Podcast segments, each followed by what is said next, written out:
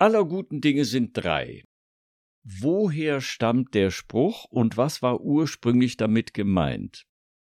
Word-Life-Balance, der Therapie-Podcast von und mit Justus und Frank Mayer.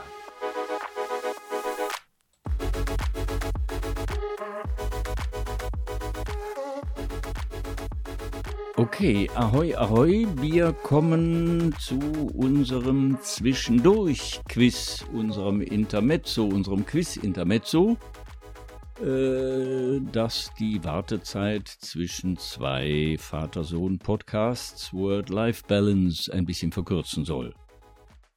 Ja, ja, ja, ich scharre mit ja, den Hufen. Und da habe ich jetzt fünf Fragen rausgesucht, die sich auf Zitate, Sprichwörter und Redensarten beziehen. Gehen wir gleich Wundervoll. zur ersten. Endlich mal wieder eine Gelegenheit, sich richtig Ja. zu blamieren. Das erste Zitat heißt: Ein Leser hat's gut, Mhm. er kann sich seine Schriftsteller aussuchen. Wer hat's gesagt? Oh Gott. A. Ernst Rowold, B. Goethe, C. Kurt Tucholsky oder D. Elke Heidenreich? Äh, ich sag Elke Heidenreich. Sie denkt Hat wahrscheinlich auch und sie kennt es möglicherweise auch. Es hat mein Lieblingsautor Kurt Tucholsky gesagt. Ja, es wäre so nah. unter gewesen. seinem Pseudonym Peter Panther in Schnipseln Panther. veröffentlicht in der Weltbühne 1931. Okay. Ja. ja. Null von eins. Kommen wir zur zweiten Quizfrage. Aus einer Mhm. Mücke einen Elefanten machen oder eben auch aus einer Mücke keinen Elefanten machen. Wer hat diese Redensart geprägt? A. Der Odendichter Horaz in seiner Ars Poetica. B. Der gelehrte Humanist Erasmus von Rotterdam in seinem Lob der Torheit. C. Grimmelshausen in seinem Roman Simplicissimus oder D. Karl Hagenbeck, der berühmte Zoobegründer, in seinen Erinnerungen von Tieren und Menschen. Mm, Also Hagenbeck war es nicht. Das stimmt. Der war es nicht. Da bin ich mir relativ sicher. Grimmelshausen war's, war noch in der Auswahl. Grimmelshausen, Simplicissimus, Erasmus nee, von. war es auch Okay, nicht. auch richtig, dass es nicht war. Dann sag nochmal die anderen beiden. bitte. Horaz, der römische Odendichter Horaz und der gelehrte Humanist Erasmus von Rotterdam. Ich nehme Erasmus von Rotterdam. Das ist äh, sozusagen richtig. Falsch. Nein, das ist richtig. Erasmus Ja. von Rotterdam hat auf Latein Ja. zitiert Elefan, Elephantum ex musca facis. Er hat aber da zitiert den Odendichter Horaz, der in seiner Ars Poetica als erster diesen Spruch gebracht hat.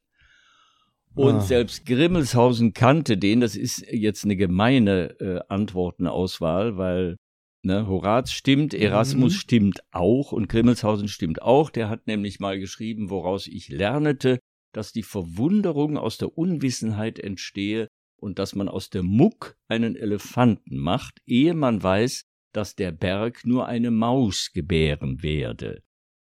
Wobei interessant ist, der Berg kreiste und gebar eine Maus, das ist auch eine Wendung, die Horaz in seiner Ars Poetica gebildet hat.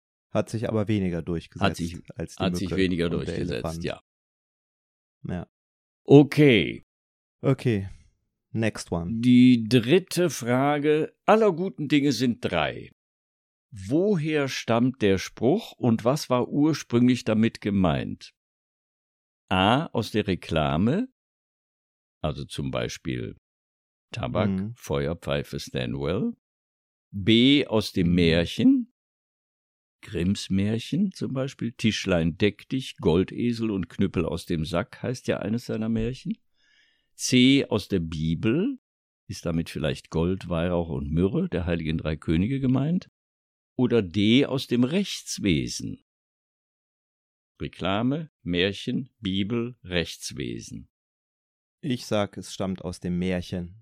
Wobei ich als erstes an Goethe dachte, allerdings ein bisschen umgekehrt, weil bei Mephisto. Mephisto sagt doch, du musst es dreimal Ja, sagen. ja. Ne? Ja, Das war so meine erste, meine erste Ja. Assoziation. Aber es hat natürlich nichts damit zu tun. Die ich tippe aufs Mhm, Märchen. Die Dreizahl, die spielt ja überhaupt, also das, die, die drei ist ja eine der, der, wie soll ich sagen, äh, meist benutzten und vieldeutigsten und, und immer wieder mit Bedeutung aufgeladenen Zahlen überhaupt. Du sagst das Märchen, es ist möglich, dass das auch in Märchen, das weiß ich nicht, mal vorkam, aber ich habe, ich wusste das auch nicht.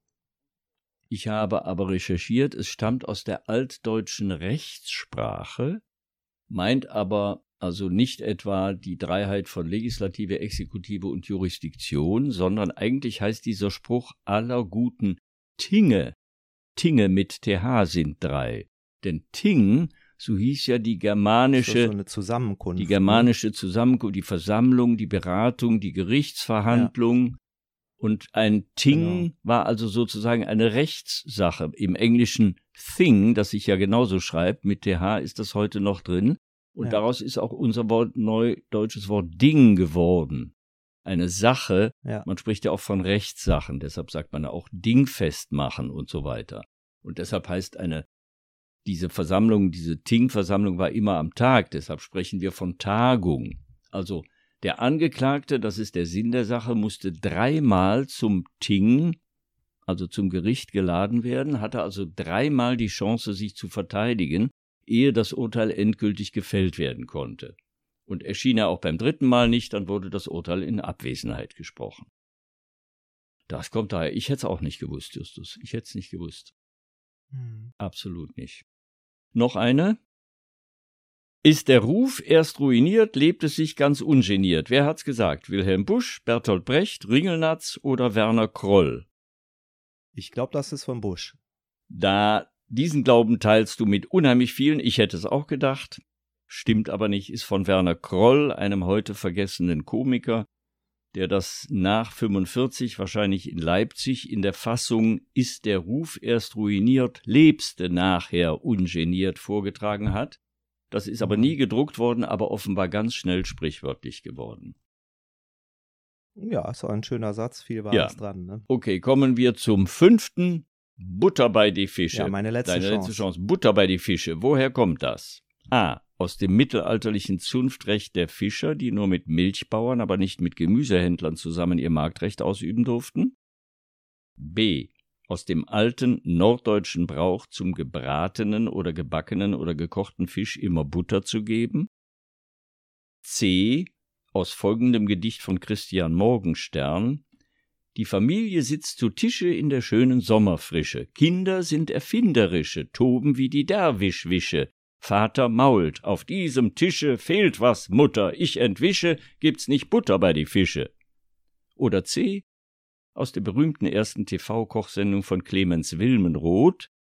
Im Februar 1961 hat er in der Sendung Bitte zu Tisch in zehn Minuten mit diesem Satz seinen Heringssalat auf bretonische Art präsentiert. Also das Gedicht hört sich für mich so schlüssig, folgerichtig und schön an. Es äh, wäre doch eine Schande, wenn es das in der Form nicht geben würde. Finde ich auch. Ja. Finde ich auch, das wär's. Es ist aber leider viel langweiliger.